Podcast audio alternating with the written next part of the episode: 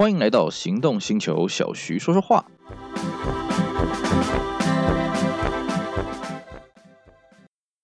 驾驭风的自由，感受云的自在。今天你想怎么移动？All New Feet 以实用机能为内涵，简约设计为语汇，将舒适融入生活。搭载 Honda Sensing，守护你的移动日常。汰旧换新，六十九点九万起。All New Feet，邀你一同前进美好。Honda，大家好，我是 Celsius，今天来跟大家聊一个分析性的话题啊。你会羡慕国外的车比较好吗？啊啊，当然，我们今天讲的不是国外的制度了啊。我们在这个汽车的群组里面讨论的时候呢。三不五时就有人说：“哎呀，国外有这个什么车，为什么台湾不引进呢？这个车很适合台湾呢，对不对？”我想了啊，讨论比较多的啊，比方说呢，哎，有些车友，有些有些欧系车的车友会说：“你看那个中国大陆啊，他们都有那种特殊的长轴版的车型啊，比方说这个奥迪有 A4L，有 A6L。”啊，然后这个 BMW 有五系列的 Li，有三系列 Li，呃，C Class、E Class 都有长轴版，是不是？甚至啊，像日系的，像这个 Acura 啊，在大陆也有卖什么 TLXL 啊，这些很特别的东西啊，为什么台湾都不见呢？对不对？啊，这种车子呢，呃，这个台湾那个用途也是很广啊。嗯，像这一类的东西啊，我听了也是多了啦啊。像我自己有时间去大陆住过嘛啊，我只能告诉各位啊，外国的月亮真的没有比较圆呐啊，海外的东西呢真的没有比较好。好，我们先来讲这个长轴车型的事情啊。大家会说啊，哎呀，你看这个奥迪的 A 四 L 啊，A4L 了啊，大陆话叫 A 四 L 啊，A4L 啊，这个车子呢，它轴距空间呢大幅改善了 A4 后座空间不足的问题啊。好啊。那你为什么会觉得 A4L、A6L 会比 A4 好、A6 好？一个很简单的道理，因为有 A4 有 A6 嘛。假设全世界都是 A4L、A6L，你就不会觉得说 A4L、A6L 它腿部的空间有多好啦，对不对？换句话说，如果真的一个长轴的车型，它真的是比较适合市场，那当初就不要开发短轴，全部都开发长轴就好啦，对不对？毕竟啊，一台车子要诞生啊，到它这个真正面世啊，它中间还有很多要调整的事情啊，尤其是什么市场调查啊。当然了啊，这个这几年呢，因为疫情的关系了啊，呃，这个调查的作业变得比较的麻烦，因为你不能去街头上面调查，你只能做网络的调查啊。这这不是重点了啊，重点是在于。一台车子，它要符合当地市场的需求，它一定去调查过这个车子大概轴距要多长，大概轴距要怎么算会比较好。我们再举个简单的例子啊，像呢，大家应该有看过《头文字 D》啊，看完《头文字 D》那个神之手、神之脚那一集呢，一定都会觉得，哎呀，这个神之脚讲得好啊，这个 G T R R 三二呢，这个开得很好。那么 R 三呢变成一台好大好臃肿的车子没有用，你看 R 三四呢就找回 GTR 该有的特质，Skyline 该有的这个。动力、性能、动态的表现，哎，这只是一种说法。为什么？其实 Skyline 这个车系啊，它一直以来都是游走于豪华跟性能这两个地带中间游走来游走去。R32 它是因为走的比较性能，所以呢被人家诟病说，你车子卖那么贵，可是你后座空间小的要死哈，大家。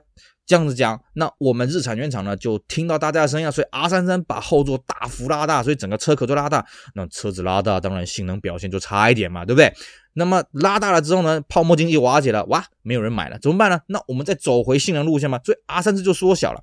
换句话说，你站在性能的观点会觉得，嗯，R 三三这个车不行，R 三四、R 三二比较好。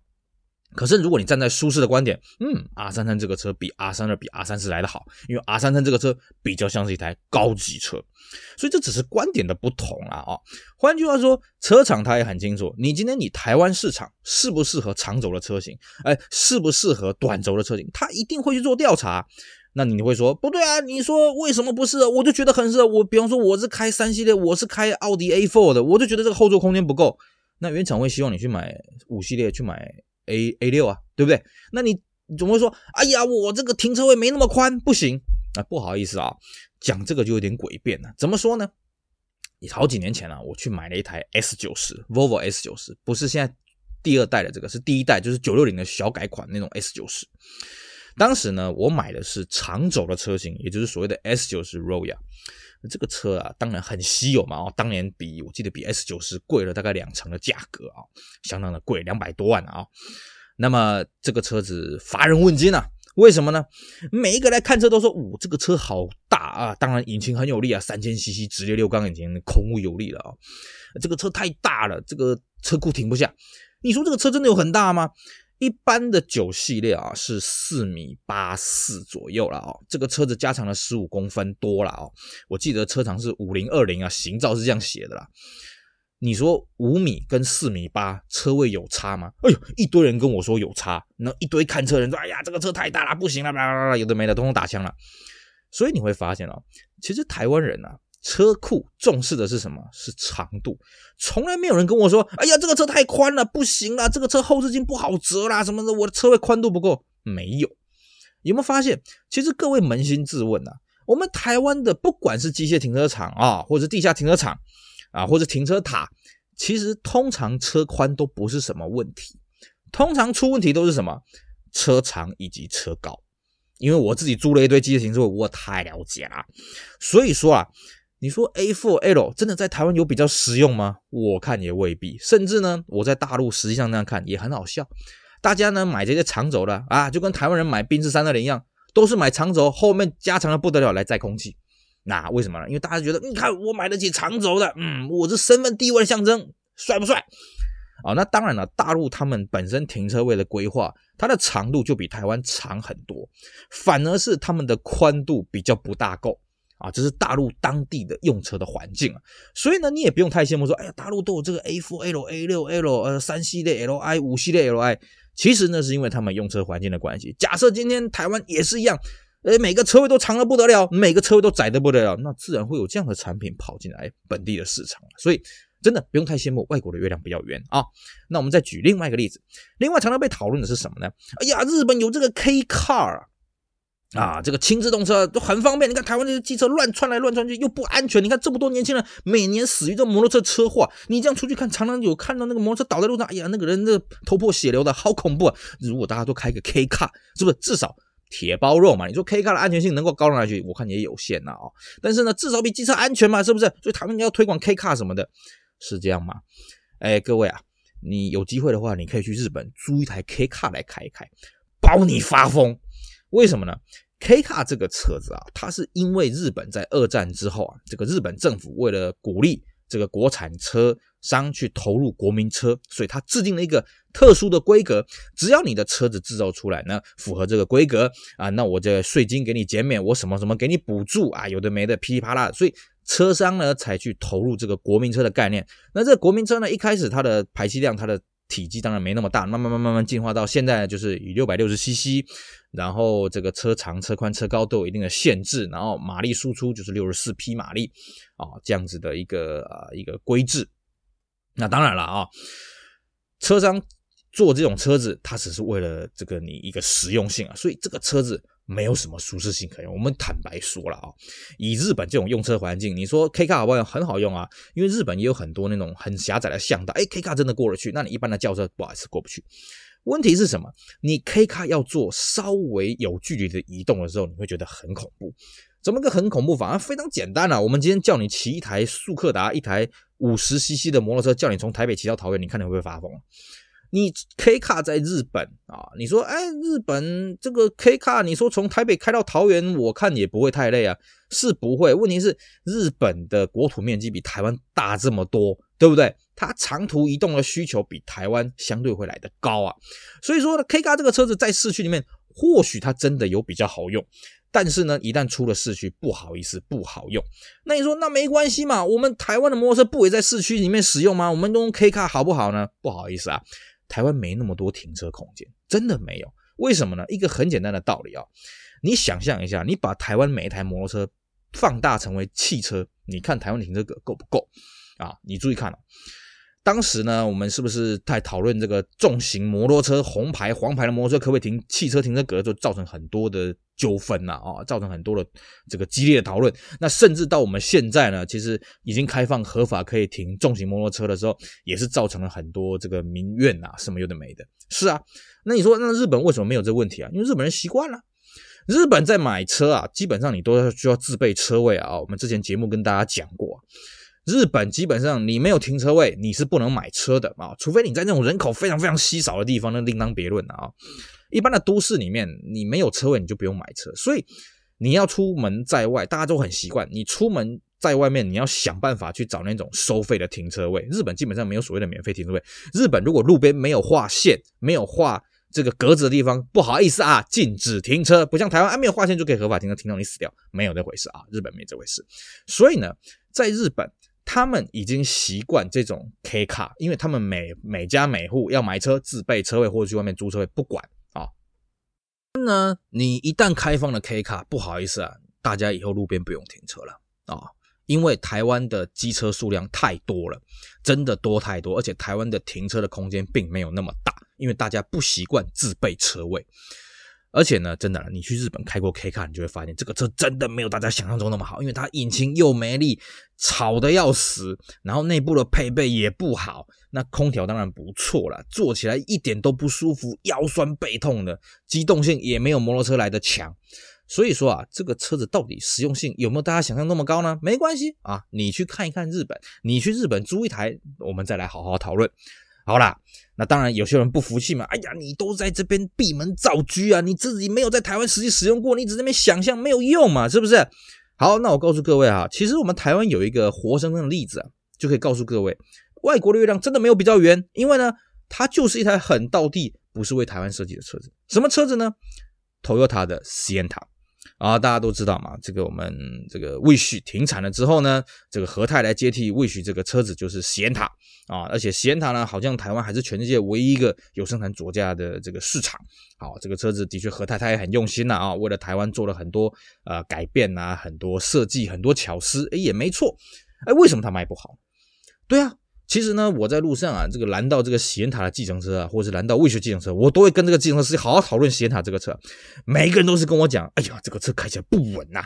它虽然内部的空间号称了哦，它总体积啊，总容积啊，不是总体积了啊，跟味雪是差不多，可是它是往上发展，所以这个车呢，开起来像电冰箱一样摇摇晃晃的啊。然后呢，消费者也会觉得，哎呦，这个车子怎么坐起来啊？这个左右这个距离太近了，很狭窄。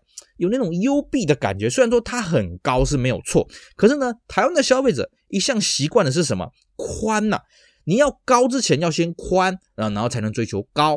而且呢，这个车子它是电动滑门，当然电动滑门呃，它有手动滑门，就是说它侧滑门这种设计呢，在台湾消费者会觉得，哎呦，这个就是货车啊，像德利卡啊，像这个林立这种货车才会配到这个滑门。我们一般高级的车子呢，应该是轿车的外拉式的车门会比较好。啊，对计程车司机来讲，你如果是滑门呢，大家可能会用力这样乱推乱拉嘛。电动的尤其是如此啊，所以你注意看很多那个喜宴塔计程车这些电动门误拉自动开启啊，因为台湾的消费者不习惯这个东西嘛。喜宴塔这个车子啊，其实它的设计是很棒的，因为它针对了很多不同年龄层，从年纪轻轻的小婴儿，一直到这个年纪大的这种七八十岁的这种人瑞什么的，他都有做对应的设计。别的不用讲，你光是看它油箱的造型就知道，这个车为了要降低它的底盘，为了让你登阶方便，它把油箱做了一个非常特别的造型的一个设计，让你可以轻松的上下啊。然后呢，它内部的视野空间对女孩子来讲开车一点压力都没有。可是问题来了。台湾的道路环境没有那么狭窄，好不好？没有那么的局促，好不好？我们今天的车位啊，我们的宽度都是够的，我们不需要屈就自己去开台这么小、这么逼近的车子啊。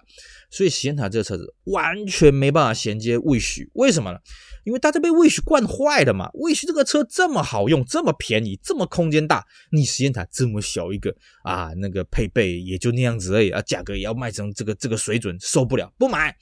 所以呢，喜宴塔从上市到现在呢，啊，就是到后来，其实我看啊，这个车子卖也不会卖得多好了，绝大多数都是什么啊，这个商务用车啦，啊，这个公司用车啦，租赁用车，甚至呢，我还看到一个很好笑的事情是什么？呃，我在台北住的地方啊，这个后面就是菜市场。我发现啊，越来越多菜市场的人在买那个车啊，为什么呢？哎，各位会想啊，菜市场一般我们想到什么？就买这个 Zinger 嘛，买这个林立嘛。哎，很多人也开始在买喜宴塔，因为他们发现，嗯，Zinger 灵力具备的特性，这个喜宴塔也有啊，对不对？我今天我的摊位没那么大啊，我不需要每天这样子把车子都塞得满满满的啊。那可是我的摊位可能在这个市场比较里面的地方，哎，喜宴塔这个车好穿梭。而且呢，它有滑门、侧滑门啊。你像 Zinger 这个车子，它是侧开门，哎，侧面上下货就不方便啦。喜宴塔这个东西方便，甚至还有电动滑门，对不对？我如果东西大包小包抱着，哎，我按钮一下，哔啊，马上就打开了，方便。然后呢，车高又低，女孩子搬东西呢也轻巧。所以我发现，嗯。好多在这个市场卖鱼卖这个花的，哎，女孩子就是开喜宴塔。我相信啊，这是绝对这个和泰当初市调没有想到，因为我也是这一两年才稍微看到比较多，啊、这个喜宴塔上市这么多年之后，哎，才看到比较多这个市场的贩，呃，这个贩子们啊，在在买这个车子。我觉得这个很好玩，很有意思，对不对？那反过来了，当初你面向的市场是这个年轻小资族、小家庭，结果大家不买账，大家还是缅怀魏雪。你看魏雪这个二手行情超级保值啊，宇宙无敌保值啊，是不是？反而是像计程车业者什么的，这个他们也都不买账啊。所以这个车子为什么大家不买单？很简单，因为它是针对日本的道路环境、日本人的思维去设计的车子啊。像我们刚刚讲的。奥迪 A4L 那个车子也是针对大陆人思维设计的车子，你说它真的进来了，真的台湾人会买单吗？我看是未必了啊。所以呢，喜宴塔就是一个很活生的例子。换句话说呢，外国的月亮或许比较圆呐，但是等到你真的看到外国的月亮的时候，等到你真的把外国的月亮拿来台湾了之后，嗯，不好意思啊，恐怕就不是那么一回事了。好了，这以上呢，是我们今天呢跟大家好好分析，从喜宴塔来讲一讲外国的月亮真的有比较圆吗？哦，供大家参考了。当然。大家应该有各自的想法啊，各自的理念，那也很希望啊，大家真的在国外有接到这种车的时候，实际去摸摸看，实际去体会看看，你就会了解，真的适合台湾的话，为什么总公司不引进呢？总公司的调查难道都是错误的吗？啊？所以，这个今天我们提出这个观点给大家参考参考，希望大家会喜欢，也希望大家继续支持我们其他精彩的行动星球 p o c k e t 节目。我是 Celsius，我们下回再聊喽，拜拜。